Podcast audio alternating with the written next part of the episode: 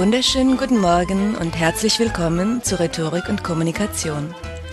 Ich bin Uta Gröschel und heute geht es darum, in schwierigen Situationen die Kontrolle zu behalten.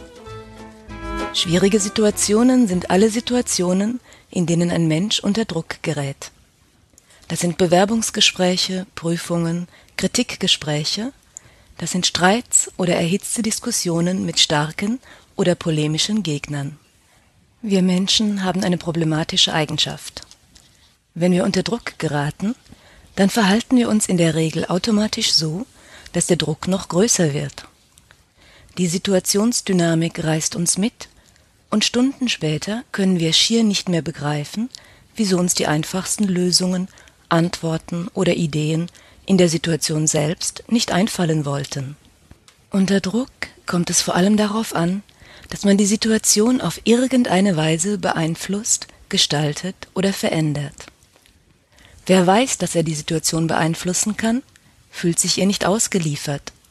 Und das Gefühl der zumindest teilweisen Kontrolle ist eine echte Kraft- und Energiequelle. Das gilt in vielerlei Hinsicht.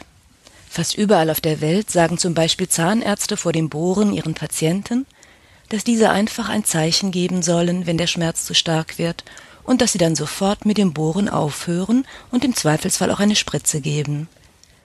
Das machen diese Zahnärzte nicht zufällig, sondern das ist angewandte Schmerzforschung. Menschen können wesentlich stärkere Schmerzen ertragen, wenn sie das Gefühl haben, den Schmerz jederzeit beenden zu können. Oder die Menschen, die im Computertomogramm untersucht werden und in der engen Röhre 20 bis 30 Minuten still liegen müssen. Sie bekommen alle einen Panikknopf, mit dem Sie selbst notfalls die Untersuchung abbrechen und sich aus der Röhre herausholen können. Dieser Knopf gibt den Patienten die Kontrolle über ihre Situation und viele, die ohne den Knopf in Panik ausbrechen könnten, schaffen es mit dem Knopf, die nötigen 20 Minuten durchzuhalten. Wer Kontrolle unter Druck gewinnen will, muss wissen, was er unter Druck normalerweise macht wie sein innerer Autopilot die Führung übernimmt, und wenn er das weiß, dann kann er durch manchmal kleine Entscheidungen den Autopiloten abstellen und die Kontrolle übernehmen. Dann ist er nicht nur über den Bauch gesteuert, sondern der kühle Kopf spielt wieder mit. Dabei ist jedes aktive und bewusst gewählte Verhalten hilfreich, um sich besser unter Kontrolle zu halten. Das aktive Gestalten liefert die Energie, die wir brauchen, um uns vor der Situationsdynamik zu schützen. Jetzt ist bei jedem Menschen dieser Autopilot ein wenig anders eingestellt. Deshalb muss ein jeder für sich prüfen, welches seine eigenen typischen Verhaltensweisen in Drucksituationen sind. Die Hauptliste lautet Erstens große körperliche Anspannung. Zweitens den Atem anhalten. Drittens schnelleres Sprechen. Viertens Unterbrechen des Gesprächspartners. Fünftens Sagen statt Fragen. Sechstens verstärkt persönliche Erwartungen einbringen. Wer weiß, was er typischerweise auf Autopilot macht, kann das Kommando übernehmen, indem er sich genau anders verhält. Gehen wir die Punkte der Reihe nach durch. Zuerst die Körpersprache. Unter Druck sind unsere Muskeln angespannt.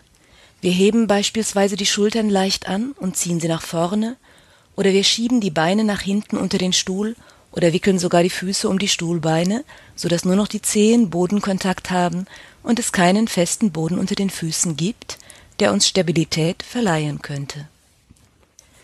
Wer sich typischerweise unter Druck so verhält, kann dem entgegenwirken, indem er die Schultern senkt, den Oberkörper zurücklehnt und mindestens ein Bein so platziert, dass die ganze Fußsohle Bodenkontakt hat. Zu zweitens. Unter Anspannung neigen Menschen außerdem dazu, die Luft anzuhalten.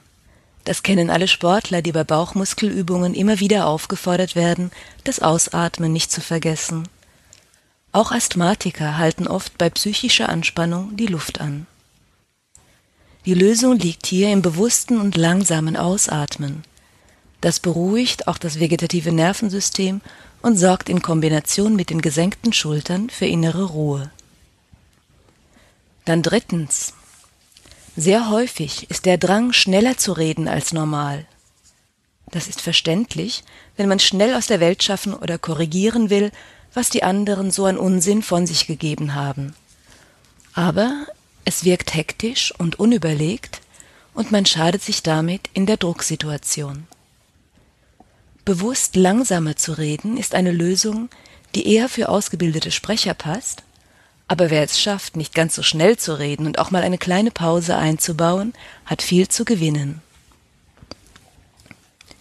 Nun zu viertens. Eng verwandt mit dem Schnellsprechen ist der Drang, die Mitstreiter zu unterbrechen, um möglichst bald Licht in ihre dunklen Gedankenwege zu bringen.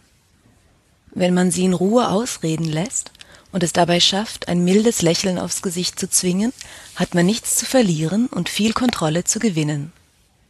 Hilfreich kann es dabei sein, wenn man seinen Frust schon über einen anderen Kanal ablassen kann, sich zum Beispiel auf einem Blatt Papier notiert, was man diesem ungereimten Zeug entgegensetzen wird. Fünftens. Sagen statt Fragen. Wer fragt, führt. So heißt es oft, aber der Autopilot mag keine Fragen stellen. Schließlich will er nicht noch mehr von dem Unfug hören, der da gerade verzapft wird. Schade, denn bei merkwürdigen Äußerungen kann man sich viel Nerverei ersparen, wenn man eine einfache Regel anwendet.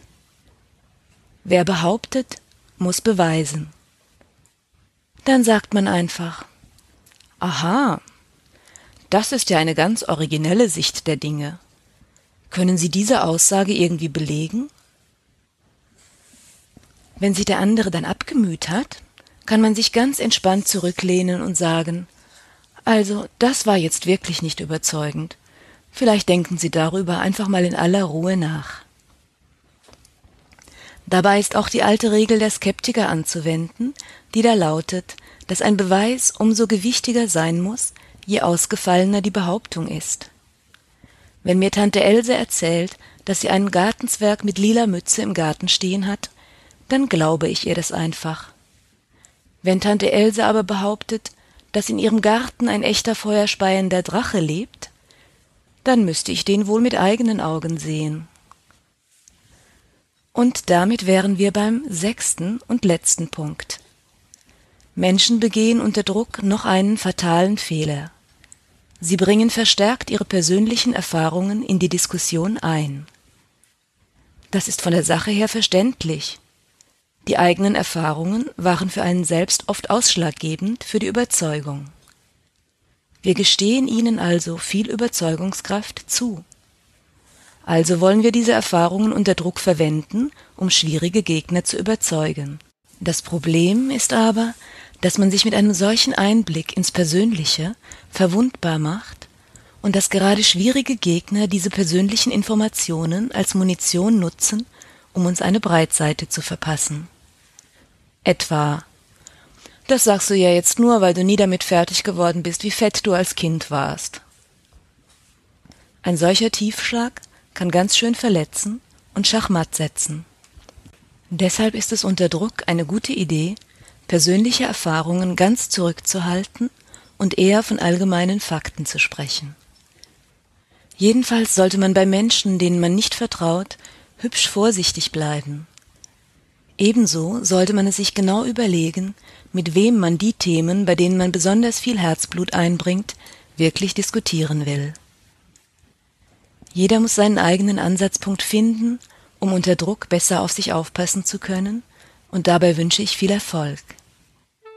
Um Möglichkeiten, mit Problem- und Konfliktstoff umzugehen, geht es dann im nächsten Podcast.